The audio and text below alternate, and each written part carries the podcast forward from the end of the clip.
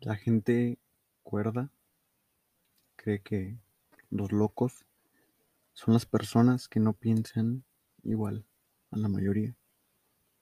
No lo miran así, ¿verdad? Pero los locos son los que piensan diferente a los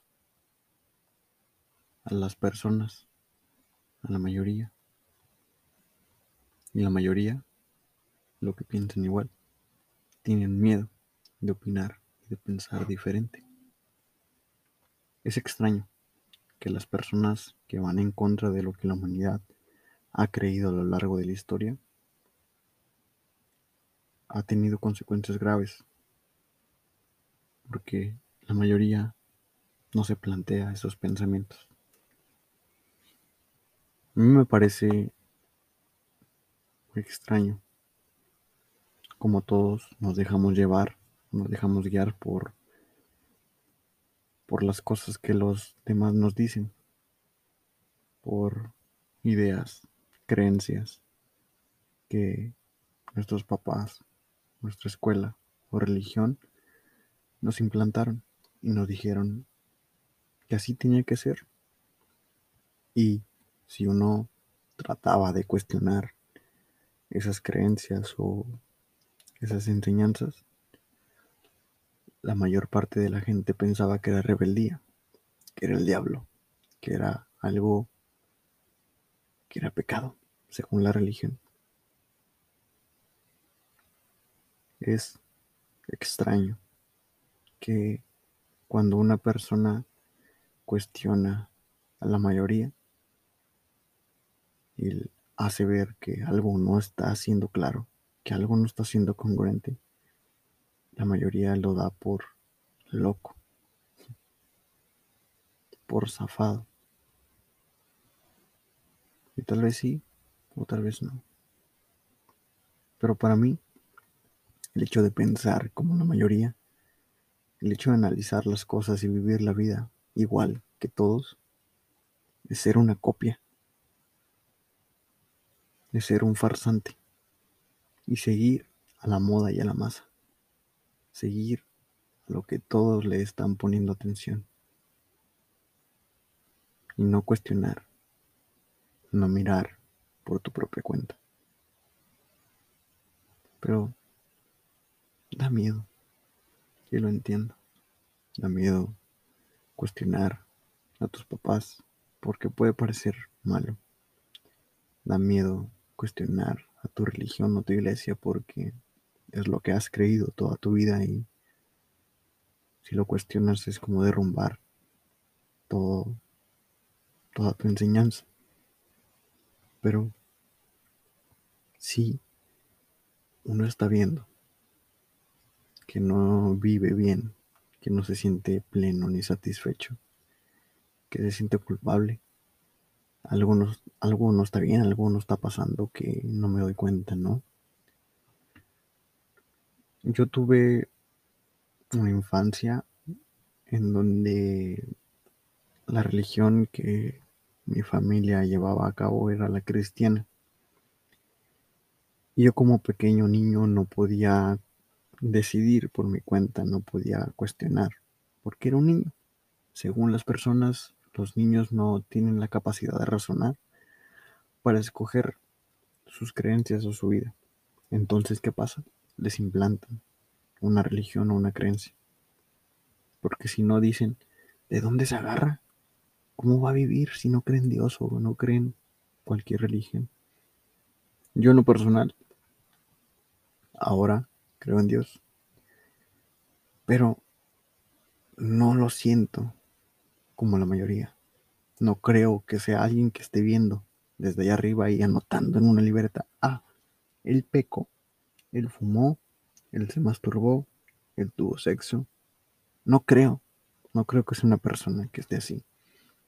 Para mí Dios, para mí el amor, el estar bien con uno mismo es Dios. Para mí Dios es todo. Para mí Dios soy yo y está en todos. No es una persona separada de ti, no es una cosa, es todo. Pero a lo largo de toda nuestra vida nos han hecho creer, nos han implantado esa creencia de que Dios no te va a aceptar por como eres, sino tú tienes que seguir ciertos pasos, no cometer ciertas cosas que entre comillas son pecados para que Dios te acepte y puedas entrar al cielo. Cuando estaba pequeño, mi abuela me decía, lo que tú piensas en tu cabeza, en tu mente, se escucha a gritos en el cielo y Dios te va a estar escuchando. Yo, como pequeño niño, sin un razonamiento coherente, un niño se la cree. ¿Y qué pasa? Creo que uno que está suficientemente consciente se puede dar cuenta que la mente es cabrona y es culera. Y no, la mayoría del tiempo no la podemos controlar. Ahora imagínate a un niño que le digas que lo que pasa en tu mente se escucha a gritos en el cielo. Un niño no controla sus pensamientos. No manches. Imagínate cuántas cosas han de haber pasado por mi cabeza. Yo con ese trauma de decir, no, me escucho Dios y me voy al infierno, cometí un pecado. es muy pendejo, pero a la vez es ilógico. Trauman. pero sin querer, no es. Yo sé que no es con una mala intención.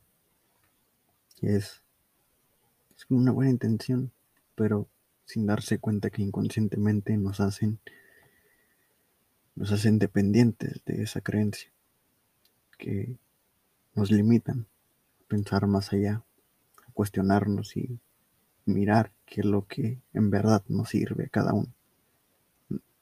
Puedo decir todos somos lo mismo, la verdad es que sí, todos somos lo mismo, la misma mierda. Pero en el fondo no somos iguales.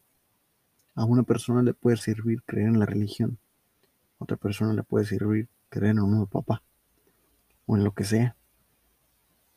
Pero creo yo, yo, que puedes creer en lo que tú quieras, en la muerte, en Dios, en la Virgen, en una piedra, Está muy bien lo que tú creas. Con que te haga sentir bien y te ayude, perfecto.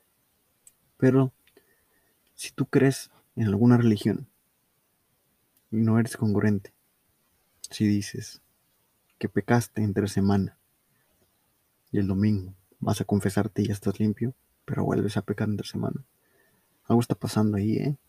Creo que te tienes que cuestionar. Si no estás aceptando la libertad de los demás, si quieres imponer que tu religión o tu verdad es la verdad universal, algo está mal. Tienes un vacío adentro que no has aceptado en ti.